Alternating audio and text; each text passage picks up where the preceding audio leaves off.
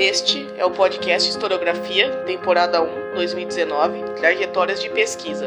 O projeto está sendo desenvolvido pelos estudantes da disciplina de Teoria e Metodologia da História, sob coordenação do professor da Universidade Federal da Fronteira Sul, campus Chapecó, Dr. Ricardo Machado. Bom, sejam bem-vindos a mais um episódio de Trajetórias da Pesquisa. Eu sou Marcos, estou aqui com Rodrigo, Cassiano e João, e o convidado do nosso podcast de hoje é o professor Dr. Delcio Marchetti. Ele é graduado em História pela Faculdade de Filosofia, Ciências e Letras de Palmas, Paraná, especialização em Desenvolvimento e Integração da América Latina pela Unicentro de Guarapuava, mestrado em História pela Universidade de Passo Fundo, doutorado em História pela Universidade do Vale dos Rios dos Sinos, a Unicinos. Atualmente ele é professor da Universidade Federal da Fronteira Sul, campus Chapecó, onde atua nas áreas de História Moderna e Contemporânea. Os seus principais focos de pesquisa são História do Crime, Colonização, Cultura Cabocla no Oeste Catarinense. Primeiramente, gostaríamos de agradecer uh, ao professor pela disponibilidade para a entrevista. Uh, e antes de, da gente iniciar as perguntas, a gente gostaria de, de saber um pouco mais sobre a sua experiência profissional, qual é a sua trajetória, onde atuou, para nos basear e em seguida a gente começa as perguntas. Muito bem, uma boa tarde.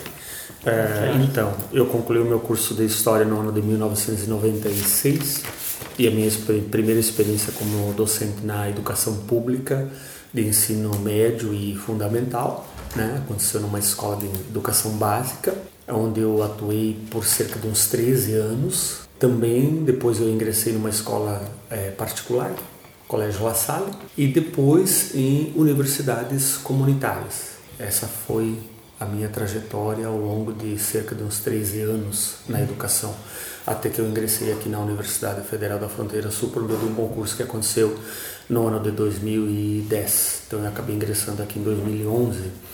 Essa trajetória na escola pública foi muito válida, foi uma experiência muito boa, onde eu comecei esse trabalho de professor de história, depois, na escola particular também valeu a pena atuar como professor, porque são experiências um tanto diferentes, né? E eu parti depois para o curso de mestrado. Isso me levou aí ao ensino superior, primeiro nas universidades comunitárias e depois aqui na Universidade da Fronteira Sul. Bom, agora a gente vai fazer algumas perguntas e vamos conversando durante isso para debater uhum. um pouco mais sobre a trajetória de pesquisa agora para a apresentação. Professor Delcio, que percurso instigou seu interesse no campo disciplinar da história e como foram as suas primeiras experiências como pesquisador de história? Uhum. Muito bem. É, o que me levou à história foi o fato de que, quando comecei o curso de graduação no início da década de 90, final da década de 80, eu era envolvido com movimentos sociais, né, com o movimento sindical, com partido político, com o PT. Naquela época, quem era mais ligado aos movimentos sociais, às esquerdas, tinha um interesse maior pelo estudo da história, até porque a história era muito trabalhada numa perspectiva teórica marxista, mais com esse cunho é, propositivo, revolucionário, enfim. Né? E eu acabei também por conta de um pouco de influência de amigos ingressando no curso de filosofia, onde eu fiz um semestre. Depois eu fiz a transferência, acabei indo para a história. A filosofia não, não me interessou muito e eu achei que valeria a pena investir na história. Acabei então concluindo o curso, né? Nós tivemos algumas experiências de pesquisa muito, eu poderia dizer, muito tímidas, muito incipientes na, no curso de graduação. Depois fui para programas de pós-graduação, em princípio uma especialização. Aí então a gente começou a ter esse primeiro contato maior com propostas de pesquisa mais elaboradas, que dependiam de debates teóricos, casados com o, manuseio de fontes e assim por diante. Mas ela foi uma experiência ainda também não tão intensa. De fato, uma experiência um pouco mais ousada, um pouco mais intensa foi no mestrado. No mestrado que eu ingressei no ano de 2001, eu fiz um, uma outra especialização no ano de 2000 na mesma universidade, na UPF, e em 2001 ingressei no, no mestrado. Naquela época eu tinha um interesse muito grande em pesquisar. Eu, eu não tinha muita clareza de, de, em termos de temáticas, mas eu tinha uma certeza de que eu queria lidar com fontes cartoriais. Aquilo me interessava muito. Eu sempre tive uma, um interesse, uma paixão, uma, uma simpatia, pode-se dizer, né? me sentia seduzido por essas fontes cartoriais, essas fontes é, de registros que diziam respeito a questões demográficas, de família e assim por diante. E aí eu comecei a, a, procurar nos cartórios, nos lugares onde eu imaginei que pudessem haver esses arquivos, mas eles são arquivos privados, uhum. né?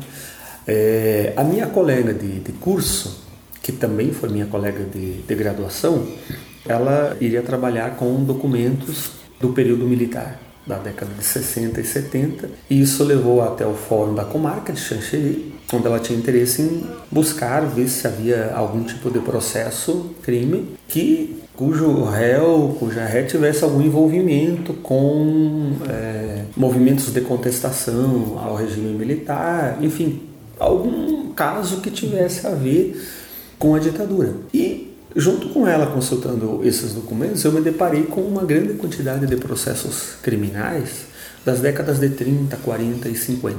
Comecei a ler esses processos, comecei a me interessar muito pelo que está registrado, pelo que se encontra é, anotado nesses processos, esses depoimentos, esses, essas sentenças de juízes e outros documentos que são anotados ali, de uma, de uma leitura em princípio um pouco difícil, porque é tudo manuscrito, né? E essa paixão pelo arquivo, pela, por essas fontes, no caso aqui agora do, do, do cartório do fórum, elas me levaram a propor uma, uma problemática de pesquisa que eu conversei com o professor da, da UPF, o professor Fernando da Silva Camargo, e ele achou que valeria a pena fazer.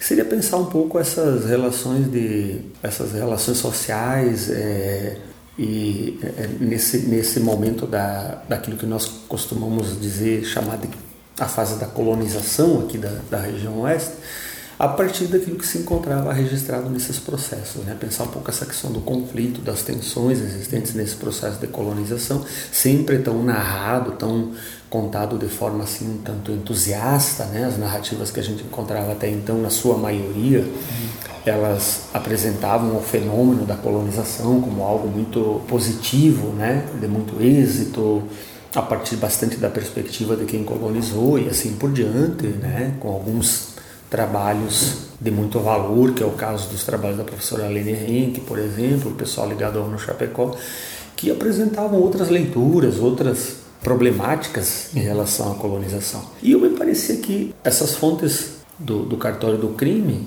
elas ainda não haviam sido exploradas suficientemente. Né? Eu achei que valeria a pena investir nesse caminho que depois eu acabei dando sequência no, no doutorado também. Uh, aproveitando o gancho uh, que você já que está falando bastante sobre as fontes que, que você trabalha, nessas ocasiões que você trabalha com pesquisa, uh, quais os desafios, os principais desafios em termos de acesso e trato com essas fontes? Você comentou no começo da, da sua fala, da, da primeira pergunta, que muitos dos arquivos que a sua colega utilizava eram particulares, ou então o acesso acaba sendo mais restrito, precisa ter uma gama de contatos um pouco maior para a gente ter acesso tratando com os processos e, e o desenrolar desses processos. Teve alguma dificuldade para tratar com essas fontes, para obter fontes que te, que te ajudassem na, na pesquisa? Ou, ou, por se tratar de processos de fórum foi algo mais prático? O que, o que dificultava mesmo era a forma de escrita? Era manual, então muitas vezes tinha um garrancho que para você conseguir ler é um pouquinho mais difícil em toda, todas essas anotações, né? Então eu gostaria que me falasse um pouquinho mais sobre a dificuldade, assim, quais os desafios no acesso e trato com, com as fontes que você utiliza na sua pesquisa. Olha, eu posso dizer que o acesso a essas fontes ele não foi difícil. Nesse contato com essa minha colega, a professora Ana Maria, que já estava é, manuseando esses processos no fórum e, e, que havia sido autorizada pela promotora pública do Fórum da Comarca de Xanxerê, é, foi um passo muito rápido o acesso a esses processos das décadas, final da década de 20 até a década de 50, que foram os processos que eu utilizei para fazer a, a dissertação de mestrado. Essa promotora é, me autorizou a consultar esses processos, não tive grande dificuldade. Depois eu entrei em contato com uma juíza, eu não sei te dizer de qual vara, se era da infância, se era vara do crime, perdão, Sim. agora lembrei da Vara do Crime de Chapecó e solicitei uma autorização para consultar os processos criminais que se encontravam no arquivo do Fórum de Chapecó, que aí eles me dariam acesso a um, um, conjunto de materiais, um conjunto de registros de processos criminais anteriores à década de 30, é, desde o ano de 1917, quando a comarca de Chapecó foi criada. Né? Então, o acesso aos documentos jurídicos, judiciais, eles não foram, judiciais melhor dizendo, não foram difíceis de se conseguir. Né? A dificuldade maior que eu tive foi dado ao fato de que essa documentação ela não se encontrava catalogada, sistematiza, sistematizada, enfim, organizada, como é de se esperar que isso aconteça em algum outro tipo de arquivo para consulta. Né? Nós temos o exemplo aqui em Chapecó do C1, onde toda a documentação que está disponível para consulta é uma do, documentação organizada por arquivistas, historiadores, enfim. O, o, o acesso a, a pesquisas temáticas, aquilo que te interessa enquanto pesquisador é muito mais fácil. Né? Quando você lida com esses arquivos do, do, do, dos, dos, fóruns que não são organizados, né? você é levado até uma, uma, uma sala que serve de arquivo que os processos estão no máximo organizados por ano é, de ocorrência do crime, de, de início do inquérito policial, que estão guardados dentro de caixas né? Mas você não tem nenhum outro tipo de organização que diga a respeito, por exemplo, a tipos de crimes, sentenças, sexo do, dos réus ou da, da, das vítimas ou dados assim, né? Tudo isso você tem que construir manualmente. O arquivo da depois quando eu fui para o arquivo da comarca de Palmas, que eu dei continuidade a algumas temáticas no no doutorado, o arquivo de Palmas ele se demonstrou um arquivo mais difícil ainda de lidar por conta de que havia uma documentação ainda do século XIX e que, como eu falei, estava em pacotes, em maços, né, amarrados com barbantes, é, divididos aí por anos ou às vezes por décadas. Então é um material antigo que eu tive que ter o maior cuidado para poder manusear sem causar muito prejuízo para o documento né, usando luva o tempo todo, usando máscara, com muito cuidado para não provocar nenhum é, dano, mas as condições de armazenamento desse material são muito ruins. Uhum. Observações que a gente faz que enquanto se, se fazia esse trabalho de pesquisa, pensava-se na possibilidade de, de algum projeto, em, em, parceria com a universidade, coisa parecida, pensar numa proposta de organização desse material. Né? Pois o pessoal do curso de Direito, por exemplo, de, de Palmas, do, do Instituto Federal de Palmas, parece que estava começando um processo de organização, de consulta esse material, enfim, né? é um patrimônio histórico, um patrimônio arquivístico ali muito grande que tem nesses arquivos o arquivo de Chapecó, depois eu soube que ele foi transferido para o arquivo público de Florianópolis, de Santa Catarina, né? Inclusive agora consultando, procurando esses documentos que eu utilizei no mestrado. É, no, no Fórum de Chapecó, as pessoas já não encontram mais, eles foram transferidos para Florianópolis. E dificuldade com a leitura dos processos, nem tanto. Né? Depois que você se familiariza com a leitura desses manuscritos, eles se tornam relativamente fáceis uhum. de você manusear, de você ler, de você lidar com essas fontes. A dificuldade maior é mesmo em termos de organização dos arquivos. E a gente percebe a falta de, de cuidado que, uh, que as pessoas têm com, com isso que não é considerado patrimônio histórico. Né? O que para nós pesquisadores do curso de História é um arquivo importante, talvez para um juiz, para alguém assim, não seja, seja só um pedaço de papel velho, né? Sim. As próprias entidades não, né, deveriam, como tu disse, né, deveriam ter um cuidado maior, né, uma organização maior, né, uma... uhum. pena que isso não acontece. É, é realmente o olhar do historiador que é mais apurado, que é mais cuidadoso para essas coisas, né? São documentos que nós consideramos de um valor inestimável, né, que jamais poderiam ser tratados dessa forma ou destruídos, enfim. Né? A gente sabe que a Justiça do Trabalho, por exemplo, andou incinerando processos, né? Enfim, isso é uma perda lastimável. Voltando às perguntas, é, atualmente vivenciamos num contexto político de intenso revisionismo histórico. Em paralelo, há crescentes esforços que caminham em direção à destruição da ciência e da produção de conhecimento no Brasil. Se entendermos a prática política como parte da formação do historiador, então podemos nos perguntar é, que desafios esse cenário nos coloca. Bem, essa é uma pergunta mais difícil, né? Nós, de fato, vivemos um momento ímpar na história, pelo menos para a nossa geração é, de professores, para a geração de vocês estudantes. É um momento difícil, delicado e um momento que nós, enquanto sujeitos, enquanto cidadãos, não havíamos presenciado algo parecido até o momento. Né?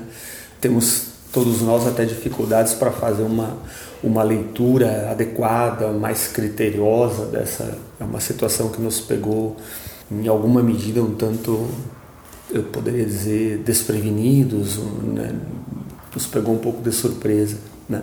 Eu penso que se volta um pouco a um debate que já aconteceu um tempo atrás, que, que parecia na, nas décadas de 70, 80, quando nós tínhamos os nossos cursos de história, pode-se dizer em sua maioria, ou pelo menos a maior parte dos professores mais afiliados a, a concepções teóricas, a propostas teóricas mais alinhadas ao marxismo, né?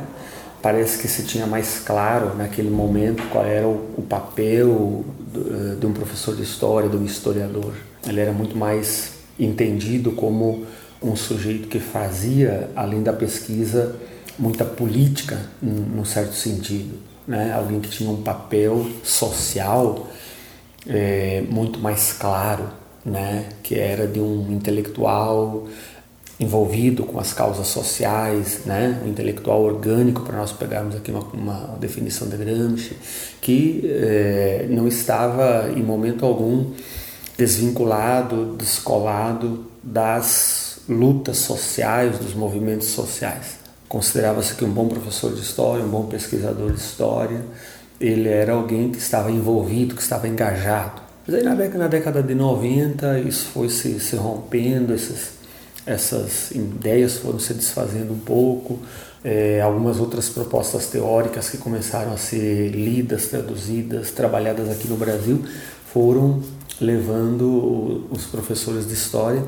historiadores, pesquisadores, enfim, a se desvincularem um pouco, se desfiliarem um pouco de propostas político-partidárias, ainda que muitos tenham permanecido, ainda que muitos tenham optado né, por se manter numa espécie de militância.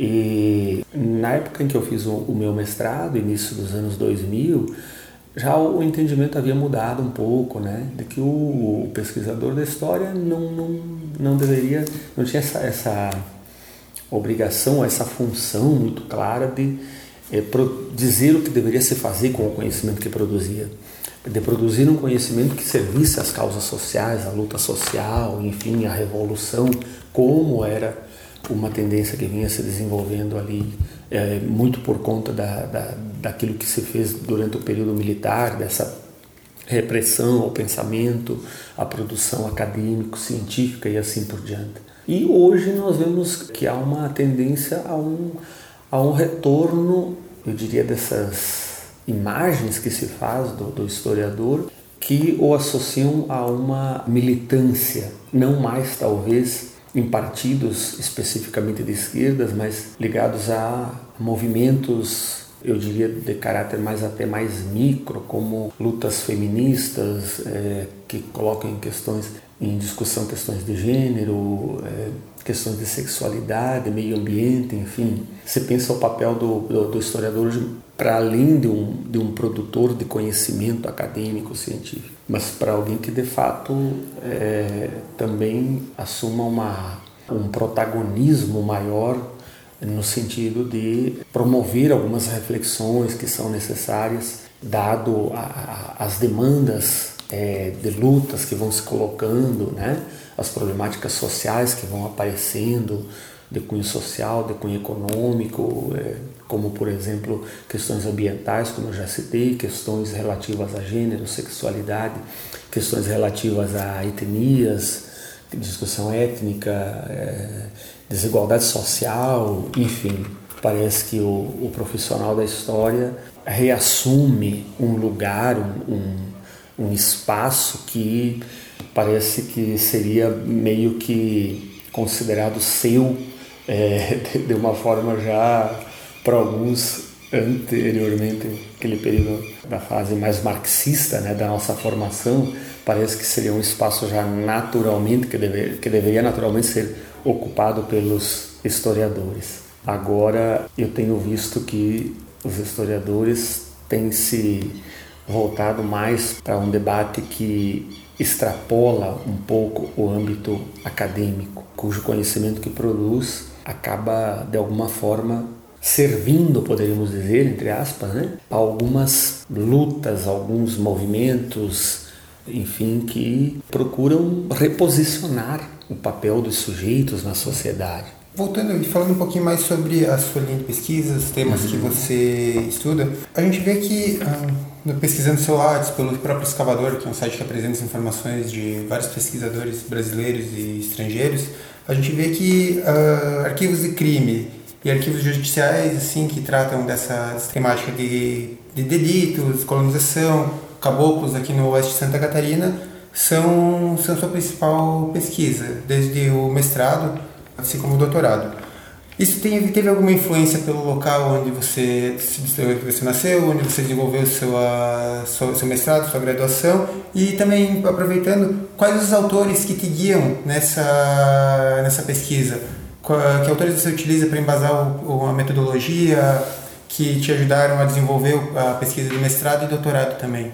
Essas temáticas, cultura cabocla, é uma temática poderia se dizer secundária. A maior parte das minhas pesquisas elas foram no âmbito da história do crime, por conta disso que eu dizia antes, né? desse contato com os arquivos e desse deslumbramento com as fontes criminais, que depois lendo é, autores que escreveram e que se utilizaram também de fontes criminais, né? fontes judiciais, a gente vê que muitas pessoas, quando têm acesso a esses documentos, é, vivenciam esse deslumbramento, esse encantamento por conta da riqueza que essa documentação, principalmente essa documentação mais antiga, tem, né? Porque a tendência, quando nós recuamos no tempo, nós percebemos que a documentação eh, judicial ela era mais minuciosa, era mais cuidadosa no sentido do, do, do, registro dos pormenores que envolviam um crime, que envolviam é, a investigação de um crime e assim por diante.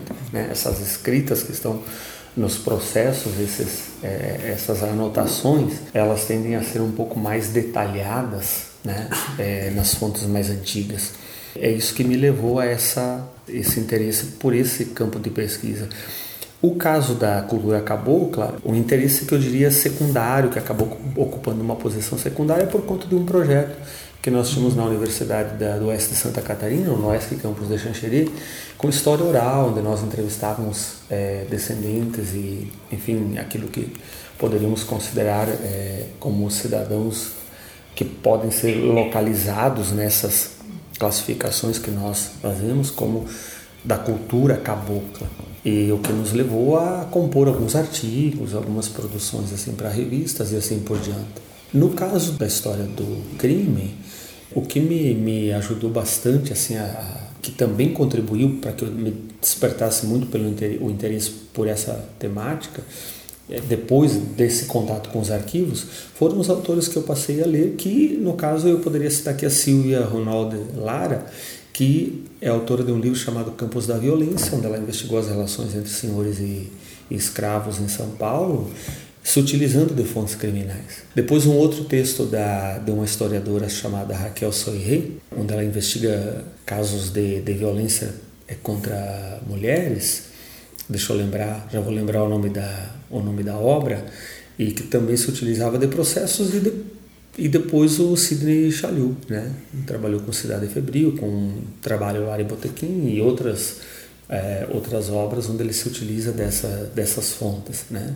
E foi um campo de pesquisa que se abriu muito aqui no Brasil, onde se produziu muita coisa interessante, muita coisa boa, que vem sendo produzida até hoje, evidentemente. Embora os interesses dos historiadores eles mudam, né? É, alguns temas eles vão e voltam à tona, Alguns, depois de passado aquele boom inicial, aquele interesse inicial, já passou a não despertar tanto interesse, né? Por conta de que você vai se dando conta de que no caso do, dos processos criminais por exemplo, algumas problemáticas de pesquisa que a gente pode levantar, elas podem se tornar, dependendo do local, do recorte geográfico, do recorte temporal que se faz, elas podem se tornar, é, passado algum tempo, as problemáticas, as temáticas pesquisadas tendem a talvez se repetir um pouco.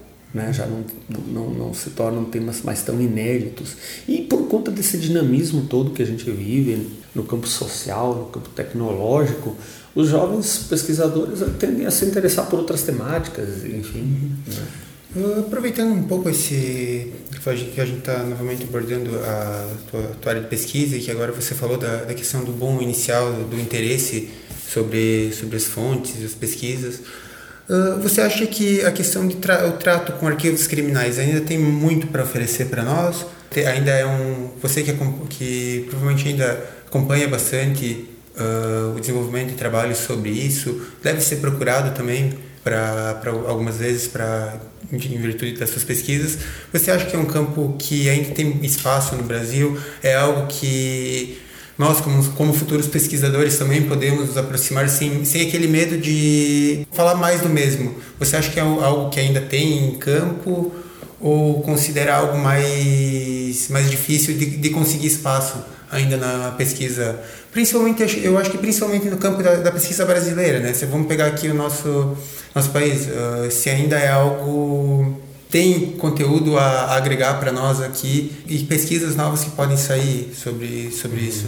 Eu acho que sem dúvida nenhuma esses arquivos criminais ainda têm muito a oferecer. Nós temos muito a explorar ainda. Quando eu trabalhava com esses processos criminais, por exemplo, no arquivo de, da comarca de Palmas, no Paraná, eu trabalhei com um processo que eu chamaria de um processo central, que trata de um caso onde militares assassinaram imigrantes poloneses, né? invadiram as casas deles depois de uma festa e assassinaram esses assassinaram dois poloneses, dois imigrantes, um adulto e uma criança e deixaram mais muitos outros feridos, né? E esse, esses militares foram julgados no primeiro momento na esfera militar e depois na esfera da justiça comum. Esse era o meu foco da pesquisa, o meu objeto da pesquisa, eu me utilizava de outros processos também. Mas nessa consulta, nessa, nesse manuseio de, dessas fontes, você vai encontrando uma série de informações, uma série de dados que são colocados ali que poderiam se, se, se converter em, excelentes problemáticas de pesquisa para se pensar esse período aí do século XIX, do início do XX, aqui nessa região da, dos campos de Palmas, ao qual Chapecó também pertencia. E evidentemente que não ficar só nisso, né? Nós temos casos mais recentes, né? Temos um de, de, de trabalhei mais aí com a década, até a década de, de, de 40, basicamente, nós poderíamos pensar aí em problemáticas de pesquisa que tivessem o crime, a criminalidade como objeto para tempos mais, mais próximos de nós uhum. também, né? Para pensar uma série de outras questões que, que podem ser colocadas assim como problemas de pesquisa, como pensar em termos da, da, da eu diria, da evolução desses crimes, da, da forma como a sociedade vai se organizando para lidar com a investigação dos crimes, como ela vai modificando talvez as suas concepções de crime, de criminoso e assim por diante. Então eu penso que são arquivos ainda de uma riqueza muito grande, embora nós tenhamos um pouco mais de cuidado e talvez um pouco mais de receio em lidar com documentos criminais produzidos mais recentemente, por conta de que eh, eles já não são mais tão acessíveis nos fóruns. Os fóruns eh, eh, eles lidam com períodos em que esses processos se mantêm em sigilo, só podem ser retirados pelos advogados que lidam com as partes do, do processo, enfim, ré, vítima é, eles são liberados para pesquisa depois, né? Então isso às vezes pode demorar um pouco. Você está lidando com pessoas que é, muitas delas ainda estão vivas e, né? Tem que ter um cuidado maior com a questão dos nomes, dos casos que você pode talvez relatar num trabalho de pesquisa, por exemplo. Então isso é um, é um pouco mais desafiador, um pouco mais problemático de se trabalhar do que com casos criminais mais antigos, né? mais remotos, onde você já não teria problema para talvez citar até inclusive alguns nomes e assim por diante, né? É, professor, é, segundo essa linha de, de raciocínio, Em algum momento durante a tua trajetória acadêmica é, surgiu a ideia de seguir uma linha de pesquisa diferente? Eu sempre gostei muito de ler uh, literatura, sempre gostei muito do campo das artes. Mesmo enquanto eu fazia o doutorado, enquanto eu escrevia a minha tese, embora eu estivesse muito apaixonado pela temática, pelas fontes, pela proposta, como eu já falei, mas eu é, tinha um interesse muito grande em trabalhar com pesquisa do campo da história da arte, né? E talvez se eu fosse começar hoje um curso de pós-graduação em nível de doutorado, certamente eu iria enredar por esse campo. Embora não, isso não signifique que eu não não tenha interesse em continuar ainda com pesquisas é, no campo da história do crime, né? Que é um, um campo também muito promissor e muito interessante, muito apaixonante, como eu dizia antes, né? Quando eu fiz a minha tese, eu trabalhava na verdade de uma forma dentro do campo da história militar essa discussão dos crimes militares cometidos contra civis. Então trabalhava com essa história do crime, mas também eu tive que enveredar um pouco no campo da história militar. Se fosse começar hoje, começaria propondo um projeto que fosse no campo da história da arte. Já encaminhando para o final aqui da, da nossa pesquisa, brincando, já foi 35 minutos de, de fala. Como você vê a interação dos historiadores com as novas tecnologias? Uh, até mesmo, por mais que esses arquivos hoje uh, que a gente tem, uh, que vocês utilizem, sejam de, da década de 30, 40, 50, eles sejam mais antigos, você acha que as novas tecnologias tendem a agregar para pesquisas, pesquisas também, como a história da arte, que foi o que você falou agora, que é outra, outra área da, da, da pesquisa de história que, que desperta interesse? Como você acha que o, vê a interação desses, dos historiadores com essas novas tecnologias? O que elas têm a agregar também? Até, até vendo, vendo pelo fato de que hoje, se você precisa acessar um arquivo criminal, você não precisa ir até a, a comarca para falar. Você pode mandar um e-mail, pode fazer alguma coisa para ter uma informação prévia, alguma coisa, se tem algum arquivo daquele período. E também a história da arte. Hoje é muito mais fácil você ter acesso a imagens, a quadros que estão na Europa, na, em, outras, em outras áreas do, do mundo, é muito mais fácil a gente acessar hoje através de, de fotos, de uhum. arquivos, né? Então, como você vê essa interação com, a, com as novas tecnologias? Olha, sem dúvida nenhuma que essas tecnologias elas impactam, essas novas mídias impactam muito a nossa vida e o nosso trabalho, né? Eu acho isso uma coisa fantástica. Na própria tese, eu me utilizei muito do site da Hemeroteca Digital e outros arquivos que estão hoje digitalizados, disponíveis para acesso, para consulta de forma muito rápida, como você diz, muito tranquila, né? sem que você precise se deslocar, ter aquele arquivo físico e assim por diante.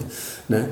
Então, é, realmente, eu, eu, penso, eu, eu, vejo isso com muito, com muito otimismo. Né? Acho que são coisas que têm nos ajudado muito, né? inclusive enquanto possibilidade de pesquisa não só por conta de que nós encontramos arquivos digitalizados, mas por conta também de que as novas mídias, é, aquilo que é possível fazer hoje é, pela internet, tudo aquilo que se produz na internet, tudo aquilo que se movimenta, pode se constituir como grande, um grande arquivo, grandes arquivos que, que podem te, te, te servir de, de é, para que nós possamos propor problemáticas de pesquisa a partir disso, né? Uh, eu vejo com alguma restrição, com talvez nem restrição não seria essa palavra, é, é, que na nossa profissão de pesquisadores, na nossa profissão de, de, de professores de história, penso que no, no campo do, da educação, nos últimos anos nós temos notado assim, uma tendência a, a se, se criar um entusiasmo muito grande em relação às novas mídias e colocá-las como uma espécie de solução para o ensino, de solução para os problemas da educação. Em termos de ensino né, e mesmo de pesquisa, eu penso que a gente tem que tomar certos cuidados para não absolutizar certas mídias, né, como se elas fossem resolver todo o problema de uma educação que vem eh, se construindo no nosso país com uma série de fragilidades e assim por diante. Né? Às vezes a gente ouve alguns discursos de educadores colocando novas mídias, novas tecnologias como solução para uma série de problemas que a gente sabe que as coisas nós devemos ter um pouco mais de cuidado com isso né? agora enquanto ferramentas de pesquisa enquanto material de pesquisa eu acho que isso é um campo inesgotável bom a gente gostaria de agradecer novamente o tempo que você disponibilizou aqui para nós Uh, alguma consideração mais sobre, sobre isso? Uh, o que você tem, entende, tem a nos falar uh, como futuros pesquisadores, né, como atuadores, na, não só na pesquisa, mas na educação, na área de história? Umas últimas palavras, algumas últimas considerações sobre, sobre isso, sobre esse tema. Olha, para vocês que estão que são futuros pesquisadores, já estão começando também aqui na universidade com né, é, uma aproximação com a pesquisa, eu diria que continuem em frente, apesar dos tempos difíceis que nós vivemos, né? Como dizia o, o Paulo Lemis, que faz escuro, mas eu canto. Nós temos que continuar cantando, nós temos que continuar entusiasmados com as propostas de, de pesquisa. E eu penso que quanto mais os tempos possam parecer difíceis no campo da política, da economia, maior é o nosso desafio enquanto intelectuais, enquanto profissionais da história e as possibilidades de pesquisa hoje elas se ampliam de forma muito significativa em relação ao início da década de 90, quando eu comecei o meu curso de graduação em História. Então penso que vocês têm um, um campo de temáticas, um, um, conjunto de fontes hoje muito vasto para pensar as suas propostas de pesquisa e, um, e uma série de, de, de, problemáticas que estão colocadas no nosso presente, né? se tomarmos então a partir da a, posição de Mark Bloch de que as nossas pesquisas a respeito do passado devem servir também é, ou devem partir de interesses que a gente tem no presente, não faltam questões hoje para a gente pensar o nosso presente e usar o, pretexto para mergulhar em algumas regiões do passado, né, alguns momentos do passado que a gente precisa trazer à tona. Então, parabéns, continue nesse caminho, ele vale a pena, embora seja doloroso às vezes. Esse foi mais um episódio de Trajetórias da Pesquisa.